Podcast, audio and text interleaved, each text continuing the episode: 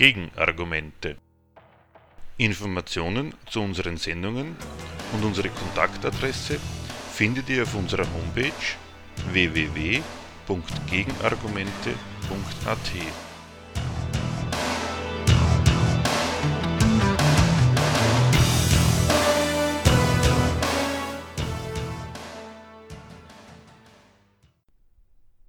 Wer rettet wen? Die Krise als Geschäftsmodell auf Kosten von Demokratie und sozialer Sicherheit. Wie ein Film Demokratie und Marktwirtschaft gegen ihre hässliche Praxis zu verteidigen versucht. Teil 2 Heute bringen wir den zweiten Teil unserer Kritik an dem im heurigen Frühjahr herausgebrachten Film von Leslie Franke und Herdolor Lorenz mit dem Titel Wer rettet wen? Die Krise als Geschäftsmodell auf Kosten von Demokratie und sozialer Sicherheit. Der Film beschäftigt sich mit der Krisenpolitik in Europa seit Ausbruch der Finanz- und Staatsschuldenkrise und versucht die Hegemonie der vorherrschenden öffentlichen Meinung, die sich ohne Wenn und Aber zur Verarmung als der einzig zielführenden Methode zur Wiedergewinnung europäischer Kreditwürdigkeit bekennt, ein Stück weit zu durchbrechen. Worum es den Filmemachern geht, dazu heißt es im dazugehörigen Pressedossier. Zitat Seit fünf Jahren werden Banken und Länder gerettet. Politiker schaffen immer neue Rettungsfonds, während mitten in Europa Menschen wieder für Hungerlöhne arbeiten. Es wird gerettet, nur keine Rettung ist in Sicht. Für große Banken ist die Finanzkrise vor allem ein Geschäftsmodell. Und die ständig verstimmten und enttäuschten Finanzmärkte scheinen ein besonderes Wesen zu sein, das bei Laune gehalten werden muss. Wer rettet also wen? Die Reichen die Armen? Die Politiker die Banken? Die Rettungsschirme Europa? Oder die Steuerzahler einige wenige Individuen? Zitat Ende. Was von diesen Enthüllungen zu halten ist, dass es den Politikern mit ihren Rettungsfonds gar nicht wirklich um Rettung ginge. Die Banken die Krise zum Geschäftsmodell gemacht hätten und der Staat sich in den Fängen des Finanzkapitals befände, beziehungsweise inwiefern sie falsch sind und von einem unbeirrbaren Glauben an die eigentlich nützlichen Dienste von Staaten und der von ihnen eingerichteten Marktwirtschaft zeugen, darum ging es im ersten Teil der Sendung.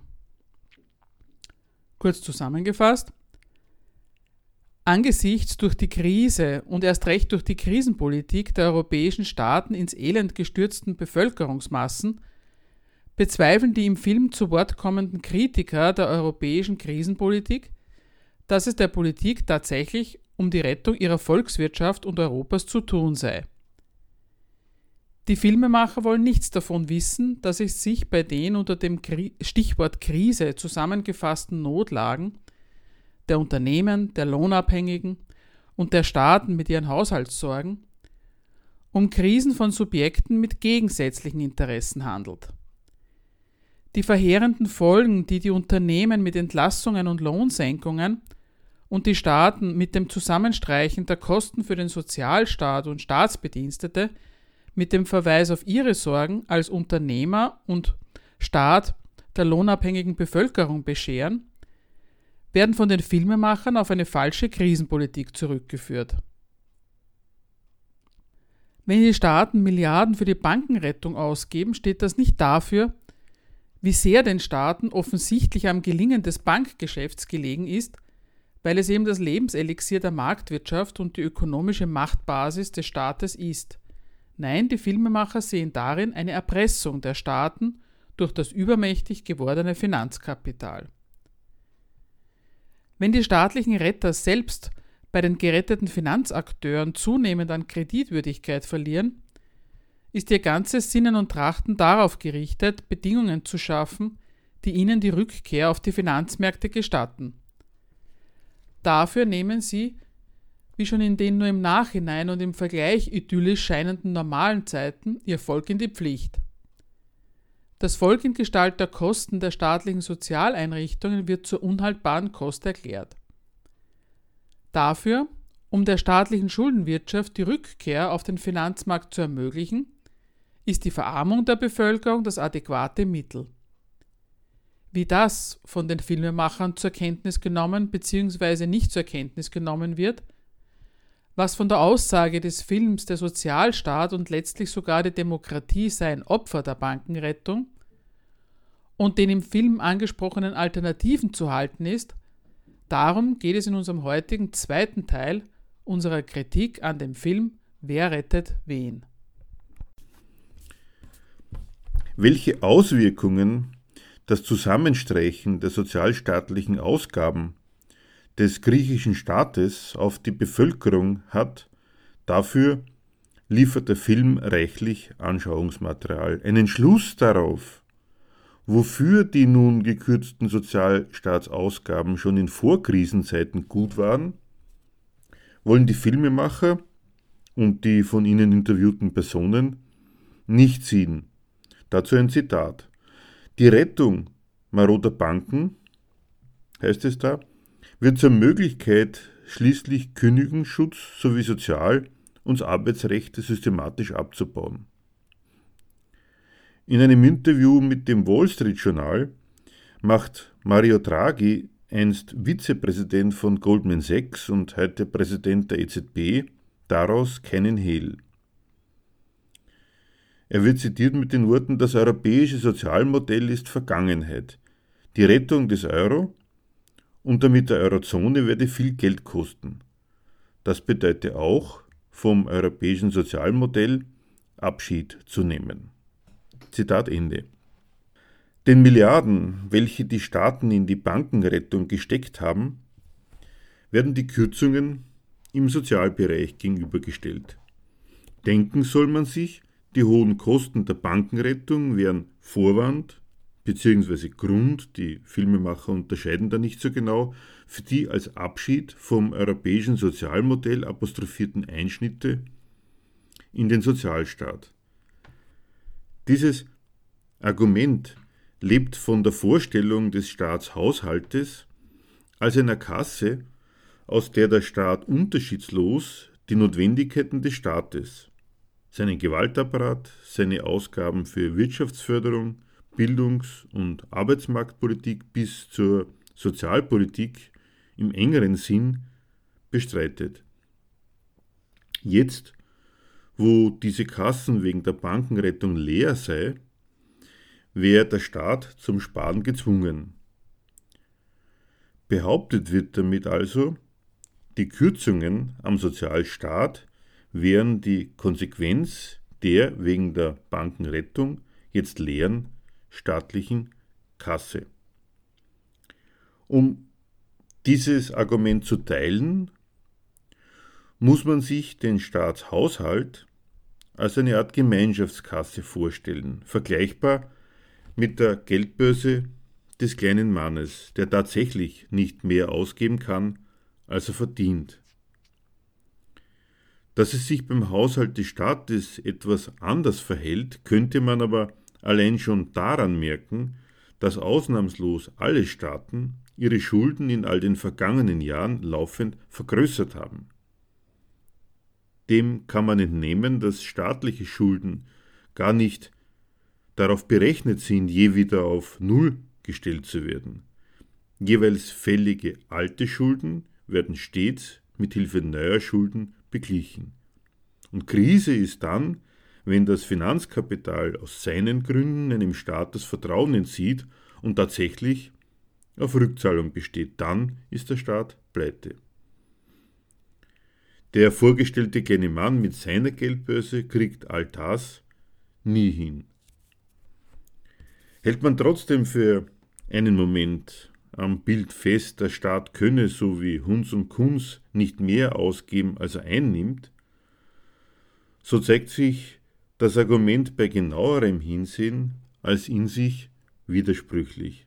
Wenn trotz, wie in dem Bild unterstellt, beschränkter staatlicher Mittel viel Geld für die Rettung des Euro und der Eurozone ausgegeben wird, für den Sozialstaat radikal weniger, dann ist die Kürzung im Sozialstaatsbereich auch von dieser Seite her nicht irgendeinem Diktat Kassen geschuldet, sondern genau dieser staatlichen Prioritätensetzung. Fällig wäre an dieser Stelle zu fragen, warum die Banken systemisch sind, der Erhalt des Sozialstaats in der bisherigen Form dieses Prädikat aber nicht zugesprochen erhält. Die Filmemacher machen anders weiter. Sie sind überzeugt, für den Rückbau des Sozialstaates könne es keinen in den politökonomischen Verhältnissen liegenden Grund geben. Für sie verdanken sich Kürzungen im Sozialbereich den bösen Absichten pflichtvergessener Politiker, die ihre Verantwortung für das soziale Wohl der von ihnen regierten Menschen nicht oder jedenfalls nicht ordentlich wahrnehmen und statt die Menschen die Banken retten.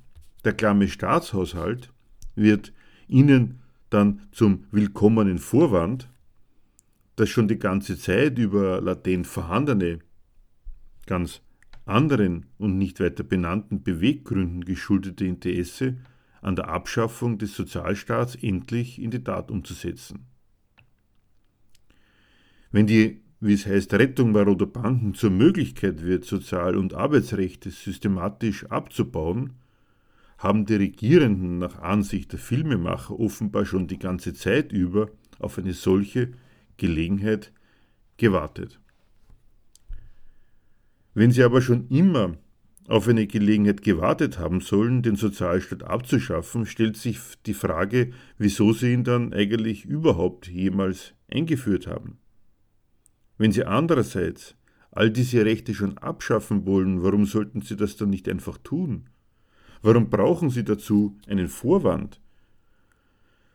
Und wieso sollte außerdem der Hinweis auf die Notwendigkeit der Rettung maroder Banken überhaupt als Vorwand taugen? Um die wegen der Bankenrettung leeren Staatskassen für einen geeigneten Vorwand halten zu können, müssen die Filmemacher selbst das Argument für irgendwie einleuchtend halten.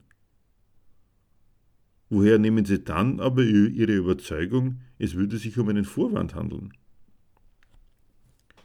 Dass die Kürzungen im Sozialbereich dem Diktat der wegen der Kosten für die Bewältigung der Banken- und Staatsschuldenkrise leeren Kassen geschuldet seien, stellt das wirkliche Verhältnis dieser Staatsausgaben auf den Kopf die Politik macht gar kein Geheimnis daraus, worum es geht, wenn Banken gerettet, sozialstaatliche Leistungen gestrichen, Löhne gesenkt, massenhaft Arbeitnehmer auch im öffentlichen Dienst gekündigt, Staatsbetriebe privatisiert werden und am Ausbildungswesen gespart wird. Finanzkapitalistische Investoren haben Griechenland und zwischenzeitlich auch Irland, Spanien und Portugal den Kredit entzogen die getätigten Staatsausgaben haben sich als nicht geschäftswirksam erwiesen in ihren Augen. In der Folge werden die Staatsausgaben neu kalkuliert, mit dem Ergebnis, dass die soziale Betreuung des Volkes zu einer nicht lohnenden und daher unhaltbaren Kost erklärt wird. Um der staatlichen Schuldenwirtschaft die Rückkehr auf den Finanzmarkt zu ermöglichen, ist die Verarmung der Bevölkerung das adäquate Mittel. Die Krise der Staaten bzw. die Probleme, die die Staaten mit ihrer Refinanzierung am Kapitalmarkt haben, sind eben nicht, wie die Filmemacher dies tun, gleichzusetzen mit der Krise der von ihnen regierten Bevölkerung. Die Herstellung von deren Existenznot ist im Gegenteil das offen ausgesprochene Mittel, das verloren gegangene Vertrauen in die Kreditwürdigkeit der Staaten wiederherzustellen. Das ist auch eine Klarstellung darüber, wofür der Sozialstaat und die sozialen Leistungen des Staates schon immer gut waren. Mit seinen Ausgaben für den Sozialstaat kümmert sich der Staat um die kapitalistische Benutzbarkeit seines Volkes.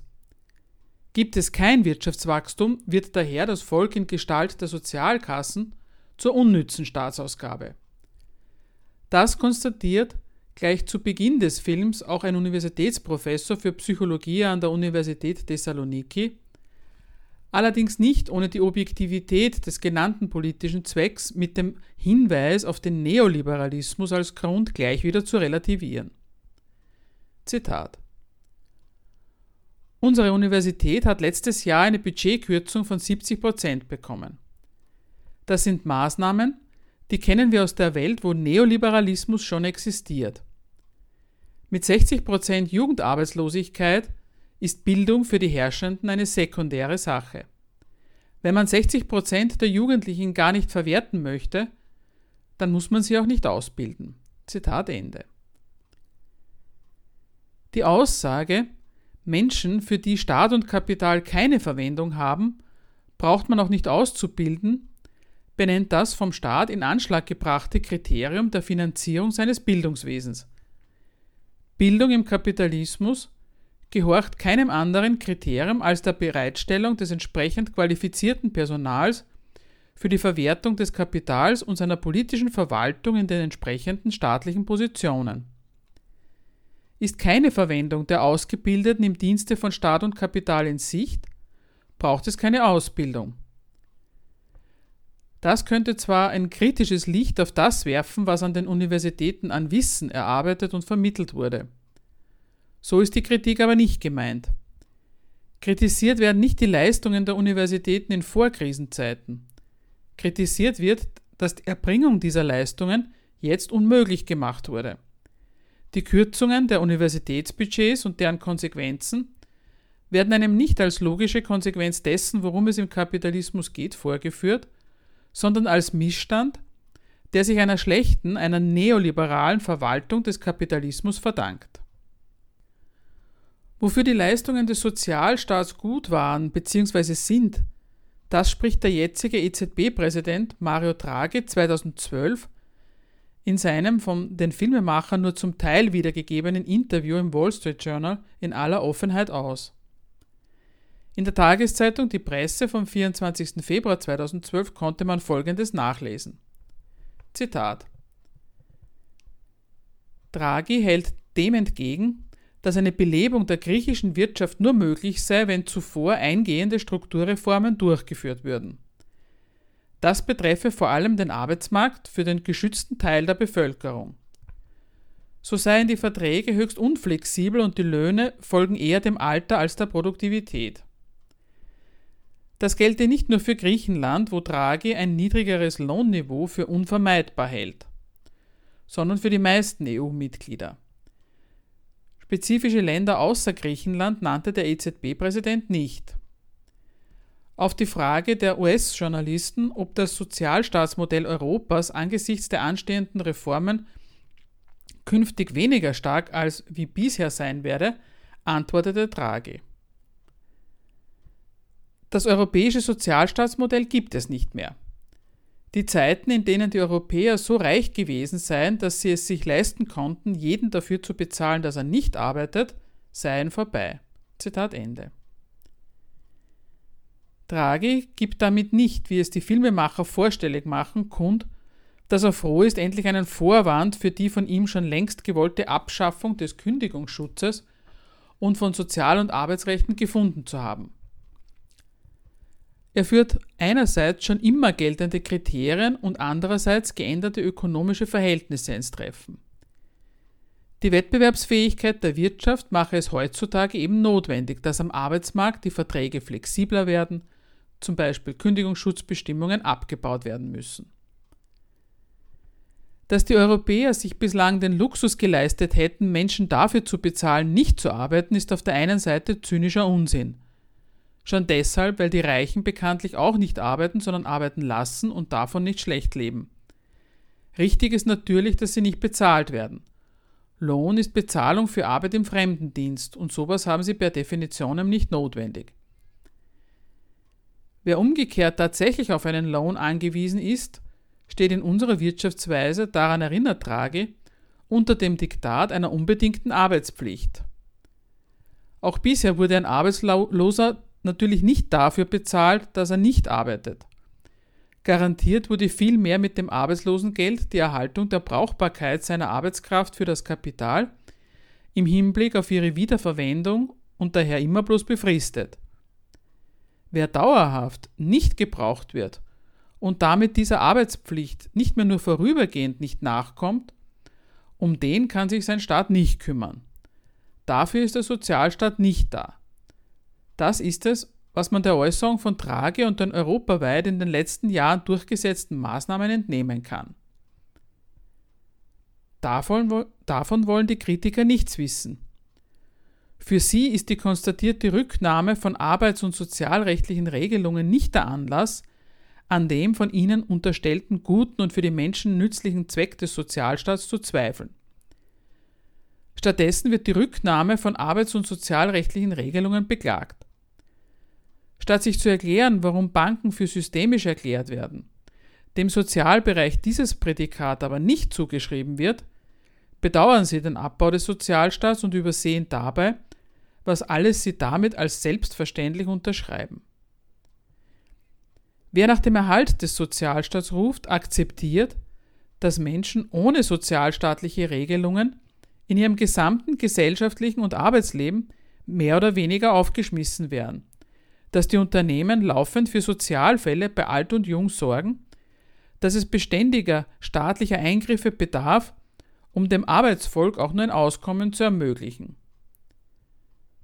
Statt nach dem Erhalt des Sozialstaats zu rufen, wäre man gut beraten zu fragen, was denn das für eine Politik ist, die ja nicht erst nachträglich haushälterisch eingreift, sondern doch offenbar diese ganze Gesellschaft bis ins Detail organisiert und hoheitlich betreut, eine Gesellschaft, die laufend solche Ergebnisse hervorbringt. Die Entschlossenheit, mit der alle Regierungen in Europa ihre Staatshaushalte von allen unproduktiven, wie es heißt, Kosten entlasten, also am Lebensunterhalt ihrer Völker sparen, lässt sich entnehmen, was die aktuellen Staatsnotwendigkeiten sind. Für diese Regierungen sind Spardiktate zur drastischen Verarmung ihrer Bevölkerung alternativlos. Für die Standortverwalter geht es ums Ganze, die Rettung des Euro, die Sanierung des Staatshaushalts und die Gesundung der Marktwirtschaft, die den Insassen der Kapitalstandorte Europas überall als unabweisliches Lebensmittel vorgesetzt wird, das ist marktwirtschaftliche Staatsräson und die ist nur durch die durchgreifende Verschlechterung der Lebenslage der Bevölkerung zu haben. Und das nicht nur vorübergehend, sondern auf Dauer. Während Europas demokratisch gewählte Staatenlenker in der Verarmung weiter Teile ihrer Bevölkerung im sogenannten Sozialabbau in großem Stil das mittlere Wahl sehen, das Vertrauen des Finanzkapitals in ihre Staatsschuldpapiere wiederherzustellen, ziehen die Filmemacher den umgekehrten Schluss. Wenn solche Verarmungsmaßnahmen beschlossen werden, dann hat das seinen Grund darin, dass es in Europa undemokratisch zugeht. Neben den geschädigten Leuten werden daher im Film noch ganz andere Opfer der Troika vorstellig gemacht. Zitat Jetzt, heißt es da, wird die Politik nicht durch demokratisch gewählte Regierungen bestimmt, sondern durch supranationale, nicht demokratische Institutionen wie die Troika durch EU-Kommission, EZB und IWF. Zitat Ende. Welch hohe Güter unter dem Label undemokratisch unter die Räder kommen. Da sorgen sich Kritiker, die Empörten und ähnliche quer durch ganz Europa auf einmal um die demokratischen Institutionen und verteidigen das, so wie Attac, Königsrecht des Parlaments, das Geld für den Staatshaushalt zu genehmigen. Als die griechischen, spanischen usw. So Parlamente ihre Spardiktate zu Lasten ihrer Bevölkerung beschlossen haben, hieß es im Spektrum der Empörten noch, diese Politiker vertreten uns nicht. Jetzt auf einmal soll dieselbe Souveränität der nationalen Parlamente etwas Verteidigenswertes sein? In Kreisen solcher Kritiker offensichtlich völlig vergessen ist, dass die feinen Institutionen zuallererst einmal souverän gegen ihr Volk sind, das den Beschlüssen der Gesetzesmacher unterworfen ist. Es ist schon bemerkenswert, welche Gleichheitszeichen da ganz unbefangen aufgestellt werden. Geschädigte Interessen der Bevölkerung ist gleich Aushöhlung der Rechte der Herrschaftsfiguren von Parlament und Regierung über die Bevölkerung. Geschädigte Interessen der Bevölkerung soll man sich vorstellen als eine Aushöhlung der Rechte des Parlaments, also genau der Institutionen, die all diese Maßnahmen in Gesetzesform gießt.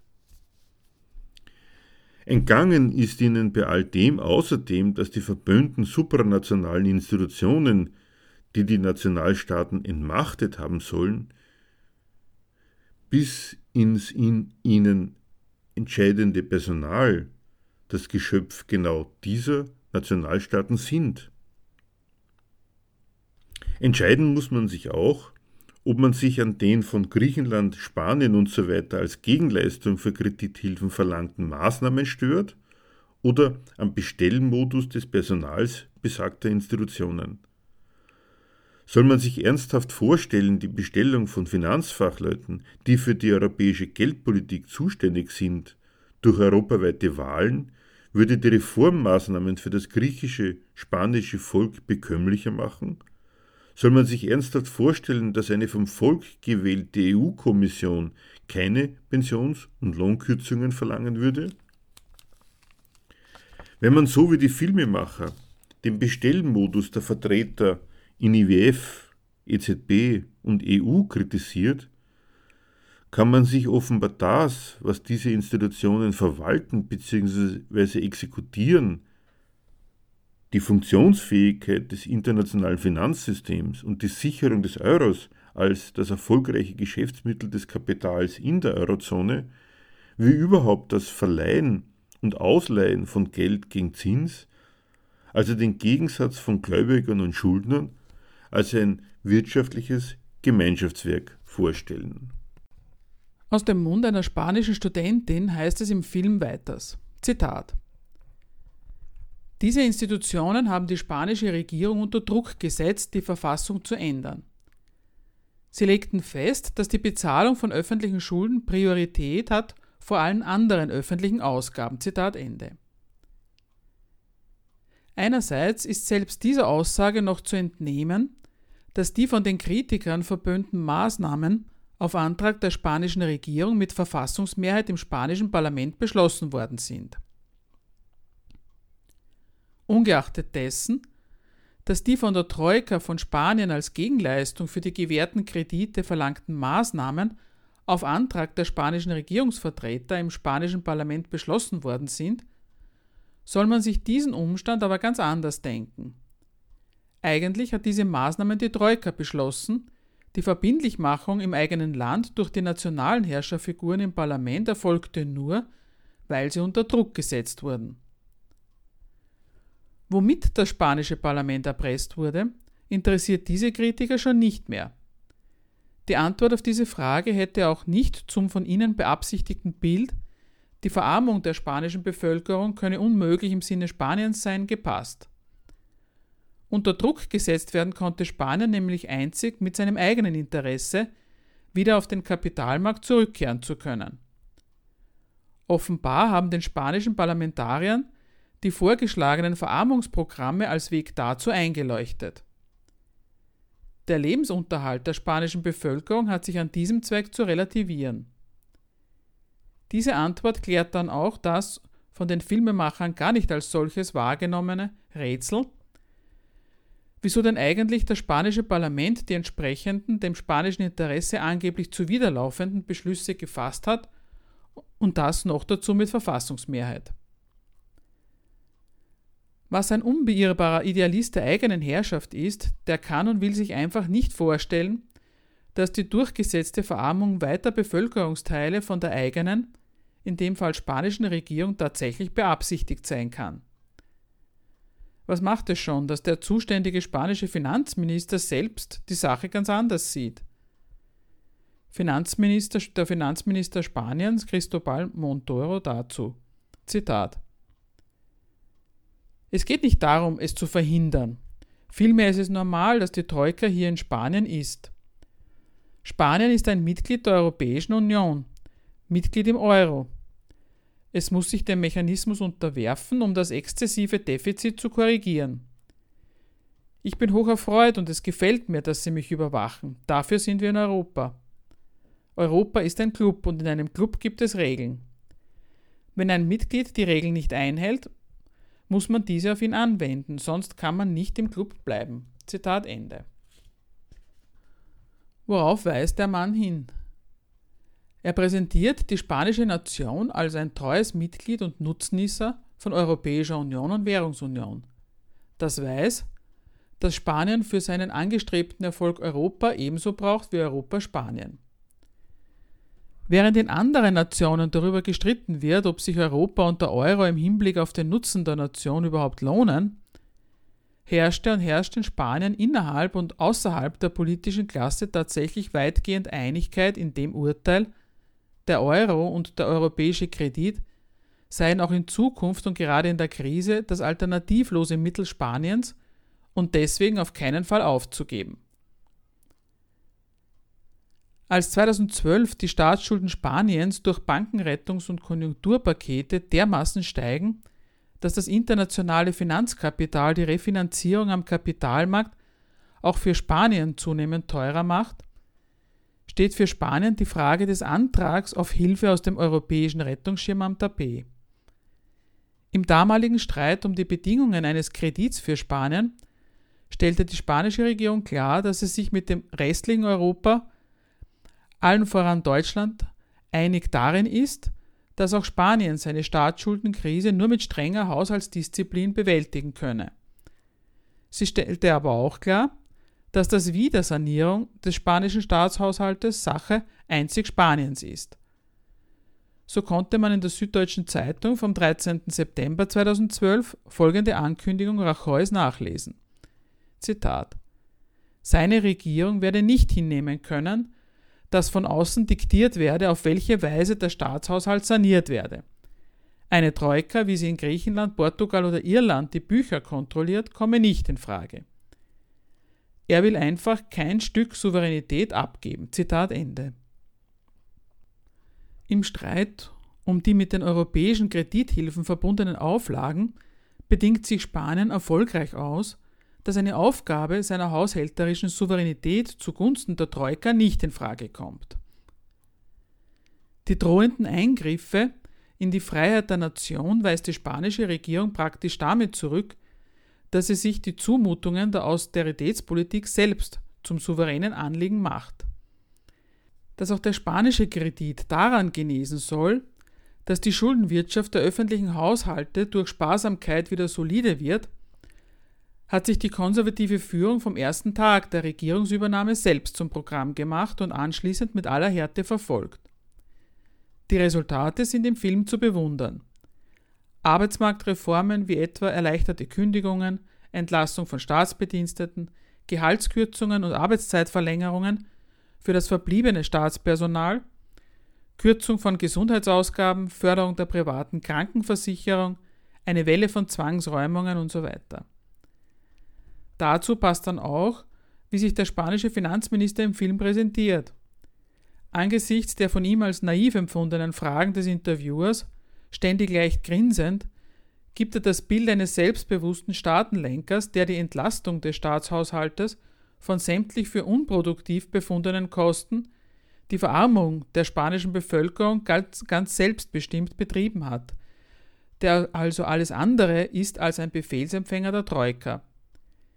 Diesbezüglich gab es für die Troika nichts zu tun und dem im Fall von Spanien eingeschränkten Prüfauftrag der Troika auf die Restrukturierung der Banken könne die Troika selbstverständlich nachkommen. Unbeirrt von all dem halten die im Film zu Wort kommenden Kritiker die durchgesetzte Verarmungspolitik in Spanien und Griechenland für eine Abweichung von der Demokratie, gerade so, als ob Demokratie so etwas wäre wie ein Rechtsanspruch gegen Verarmung woher sie diese Gewissheit bloß nehmen. Von den real existierenden Demokratien auf jeden Fall nicht. Interessiert an Erklärungen, die allemal auf den Beweis hinauslaufen, dass die wirklichen Verhältnisse ein wenig anders sind, als die amtierenden Fachleute für Wirtschaft, Politik und Moral- und Weltanschauung sie sich und ihrem Publikum zurechtlegen? Die Zeitschrift Gegenstandpunkt bietet vierteljährlich marxistische Theorie. Zeitgemäß ist das nicht. Aber was heißt das schon? Nähere Informationen gibt es auf der Homepage www.gegenstandpunkt.com. Ebenfalls nicht den real existierenden Demokratien zu entnehmen, ist das im Film behauptete Verhältnis von Volkswillen und Politik in einer Demokratie. Da heißt es im Film unter anderem, Zitat, wenn die Politik genau das Gegenteil von dem zu machen versucht, was 80 Prozent der Bevölkerung wollen, dann stirbt die Demokratie, dann ist sie, gemeint in den Augen des Finanzkapitals, ein Problem, ein Hindernis, das beseitigt werden muss. Zitat Ende. Die Filmemacher und die in ihrem Film zu Wort kommenden Kritiker der Krisenpolitik beschweren sich darüber, dass die Politiker sich über den Volkswillen hinwegsetzen. Darin sehen sie eine tendenzielle Aufhebung von Demokratie, einen Abbau von Demokratie. Solche Beschwerden stellen sich Demokratie, die demokratische Politik wie eine einzige Verpflichtung der Regierung gegenüber den Bedürfnissen und Gerechtigkeitsvorstellungen ihres Volkes vor. Vom Volk gewählt können sie doch nicht machen, was sie machen. Eine stimmt, auf die Wünsche des Volkes nach Arbeit und Auskommen nehmen sie wenig Rücksicht. Die nehmen sie nur so zur Kenntnis, wie es in ihre Kalkulationen mit dem Arbeitsvolk als Manövriermasse für den geschäftlichen Erfolg und fürs staatliche Vorankommen passt. Darauf berufen sie sich dann als Inhalt ihrer demokratischen Verantwortung für das Allgemeinwohl, für Staat und Wirtschaft ohne die durch das Volk nicht leben kann. Demokratie funktioniert nicht so, dass sich die Regierenden in Wahlen über Wünsche der Regierten informieren. Demokratie funktioniert andersherum. Die Regierenden berufen sich darauf, dass sie dafür gewählt sind, das Beste für ihre Völker zu tun. Zur Rechtfertigung ihrer Maßnahmen verweisen sie auf lauter Sachzwänge, denen sie genügen müssen. Der Staatshaushalt muss schließlich in Ordnung kommen, die Krise muss bewältigt werden, die brachliegende Wirtschaft muss wieder aufleben und so weiter. Nur wenn das alles in Ordnung kommt, und das kommt eben nur mit diesen harten Maßnahmen in Ordnung, die zu treffen sie gezwungen seien, kann auch das Volk sich Besserung erhoffen. Nicht gleich, aber dann, wenn es wieder aufwärts geht mit der Wirtschaft und wenn der Staat wieder besser dasteht, dann lohnen sich die Opfer so die beständige Auskunft der europäischen Politiker. Diese Opfer werden nicht von der Einsicht der Bevölkerung in die Notwendigkeit der getroffenen Maßnahmen abhängig gemacht, sondern sie werden von oben durchgesetzt. Dafür gebrauchen die Politiker einerseits ihre Macht, die sie als Gewählte haben, andererseits berufen sie sich dann auch noch auf die Art und Weise, wie diese Macht zustande gekommen ist und auf die Verantwortung, die sie damit übernommen haben. Insofern sie ja vom Volk gewählt seien, sei ihr Handeln nicht nur notwendig, sondern auch noch legitim. Was sie damit machen, ist schlicht, sie verweisen die Betroffenen auf deren Abhängigkeit, darauf, was alles aufgehen muss an Kapital- und Staatsrechnungen und wie das Volk darin vorkommt und fordern mit dem Verweis, vom Volk gewählt zu sein, Zustimmung ein. Leider funktioniert das alles noch immer viel zu gut. Alle, selbst die von der Krisenpolitik enttäuschten, mit ihren Vorstellungen von einer sozialeren, besseren Politik, appellieren ja mit ihren Massendemonstrationen, Besetzungen von Plätzen an die Politik, sich ihrer Belange anzunehmen. Damit verweisen sie ihre Belange an die für ihre verheerende Lage zuständigen Instanzen. Ausgerechnet diejenigen, die ihnen die ziemlich verheerenden Wirkungen ihrer geschäftlichen Anwendung und politischen Betreuung einbrocken, werden dafür für zuständig erklärt, diese Wirkungen zu korrigieren. Die fatalen Lehren des Films. Die praktizierte Politik als ein einziger Verstoß gegen, die, gegen den wahren Auftrag der Politik, kein Grund für Hoffnungslosigkeit, es gibt Alternativen. Und von der Jämmerlichkeit der imaginierten alternativen Welt, die so anders nicht ist. Wenn die von den europäischen Politikern beschlossenen Maßnahmen zur Rettung ihrer Volkswirtschaften und zur Rettung des Euros die Verarmung bzw. Verelendung breiter Bevölkerungsschichten bewirken, dann ist das den Filmemachern nicht Beweis für die Unverträglichkeit des Erfolgs der europäischen Volkswirtschaften mit einem guten Leben der Lohnabhängigen, sondern dafür, dass die Rettungsschirme Europas ihr Ziel verfehlt haben, dass die Politik der europäischen Volkswirtschaften und Europa als Ganzes gar nicht rettet.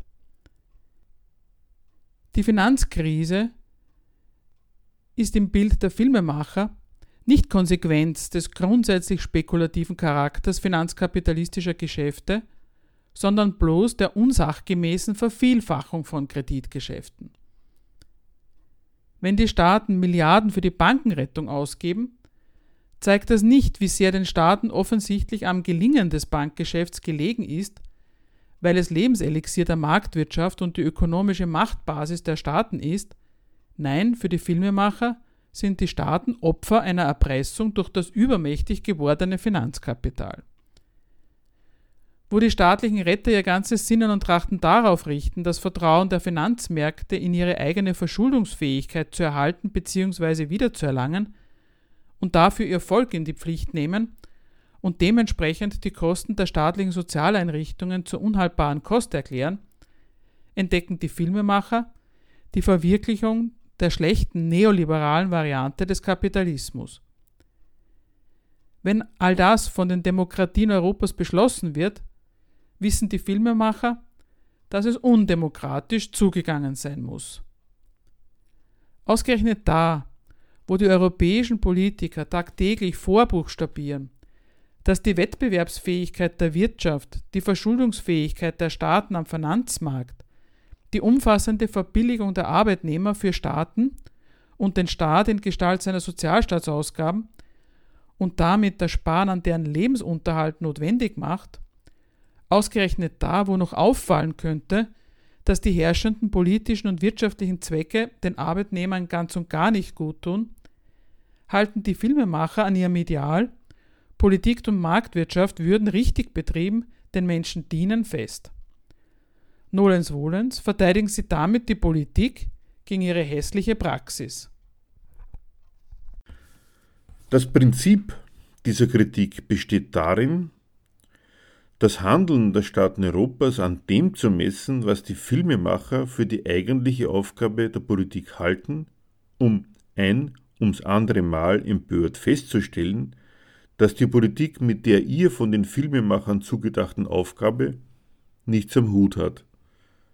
Statt aus dieser Abwesenheit ihrer Ideale den Schluss zu ziehen, dass es der Politik dann wohl um was anderes zu tun sein muss, was erst noch zu ermitteln wäre, legen sie diese Abweichung der praktizierten Politik von ihrem Ideal selbiger als ihren Mangel zur Last. Die Politik macht nicht das, was sie nach Meinung der Filmemacher doch eigentlich machen müsste.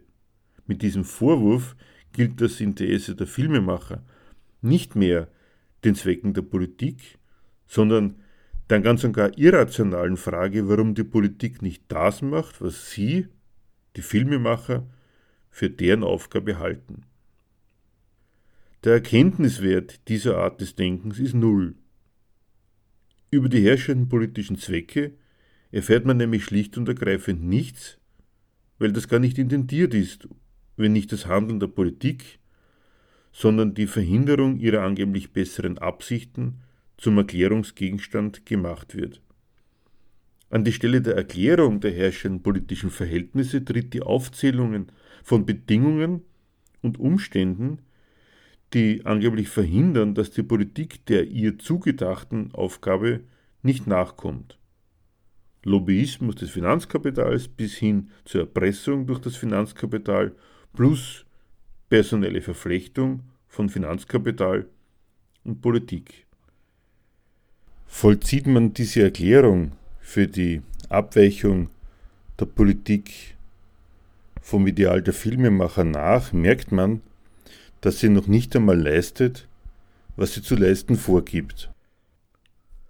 Grund der Abweichung soll Lobbyismus des Finanzkapitals und seine personelle Verflechtung mit der Politik sein. Statt eine Antwort auf die selbstgestellte Frage, woher die Abweichung kommt, zu geben, wirft diese Erklärung doch in Wahrheit sofort die nächste Frage auf, warum denn der Lobbyismus des Finanzkapitals Erfolg hat, mehr Erfolg jedenfalls als der Lobbyismus anderer Interessensgruppen, etwa der Arbeitnehmer. Mit der besonderen Stellung des Finanzkapitals zu argumentieren, wirft diese Erklärung endgültig in einen unendlichen Regress. Jede Antwort führt zur nächsten Frage und das ohne Ende. Attestiert man andererseits, dass besonders viele ehemalige Vertreter des Finanzkapitals sich heute in Regierungspositionen befinden, lässt dies doch einen ganz anderen Schluss zu, als ihn die Filmemacher gezogen sehen wollen. Das deutet doch auf eine in Wahrheit viel höhere Interessensidentität von Politik und Finanzkapital hin, als sie glauben wollen. Dann ist das aber zumindest ein weiteres Indiz dafür, dass die Politik mit den hehren Zielen Rettung der Menschen vor Rettung der Banken nicht viel am Hut hat. Die Politik der Staaten Europas erklären heißt, aus den Handlungen dieser Staaten auf ihren Zweck zu schließen.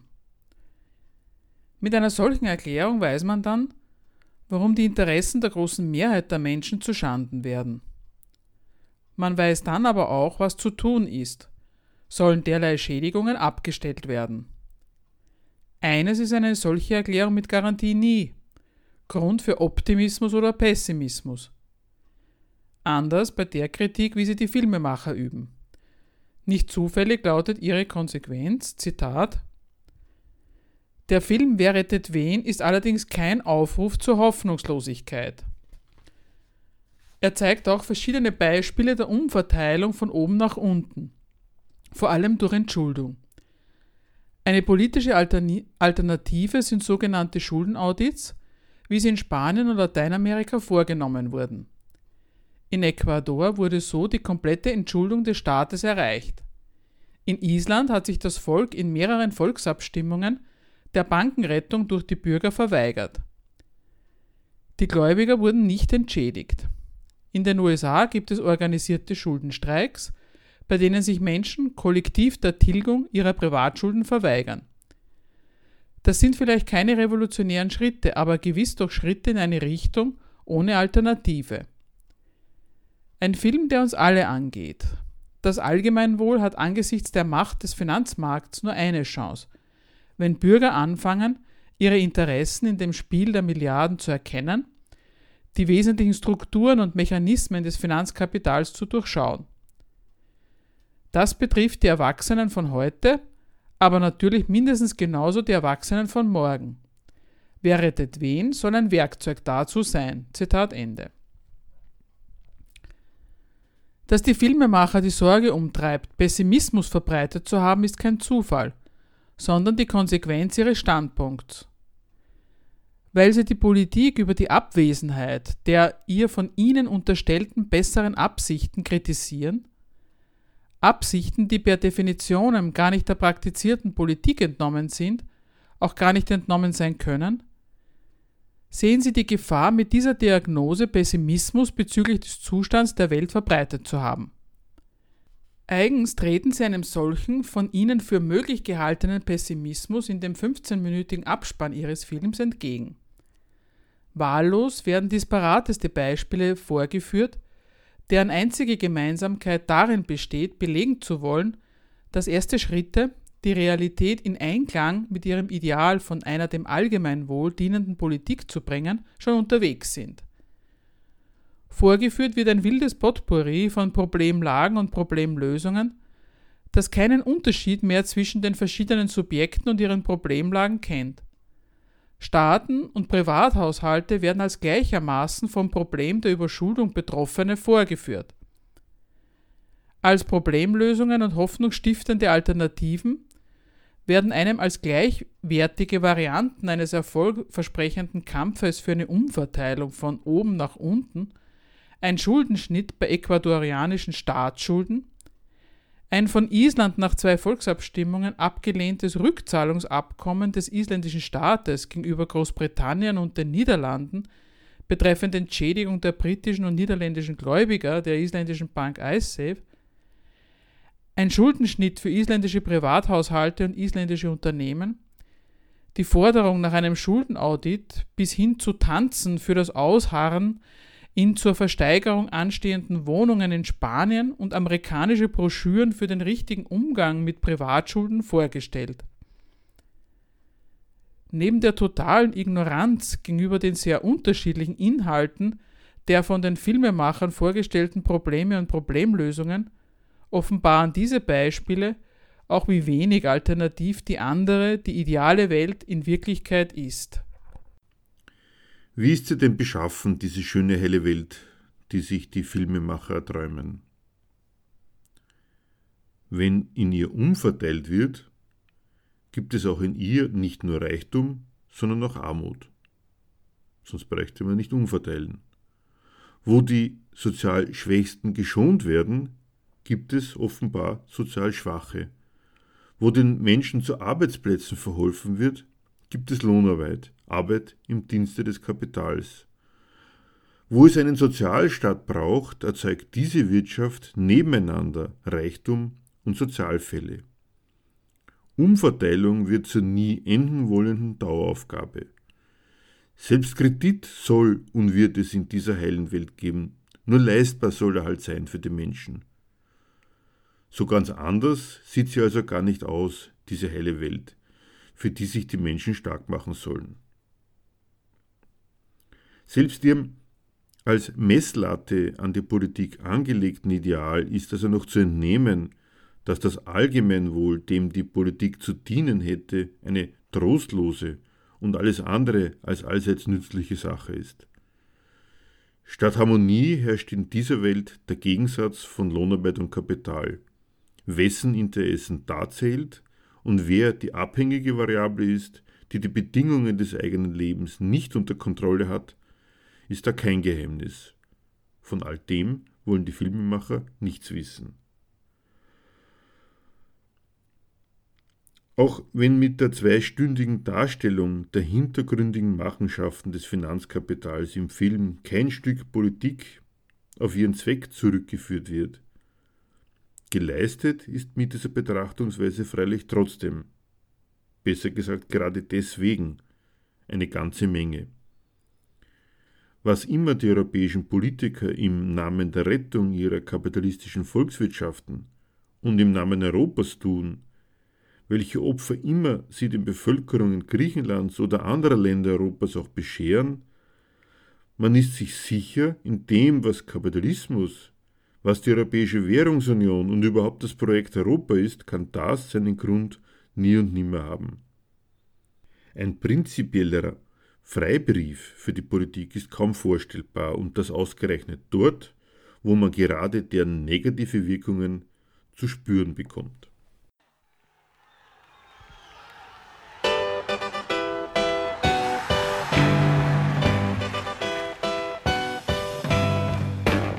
Für Diskussionsbeiträge und Kritik zu unserer Sendung verweisen wir wie immer auf unsere Homepage www.gegenargumente.at.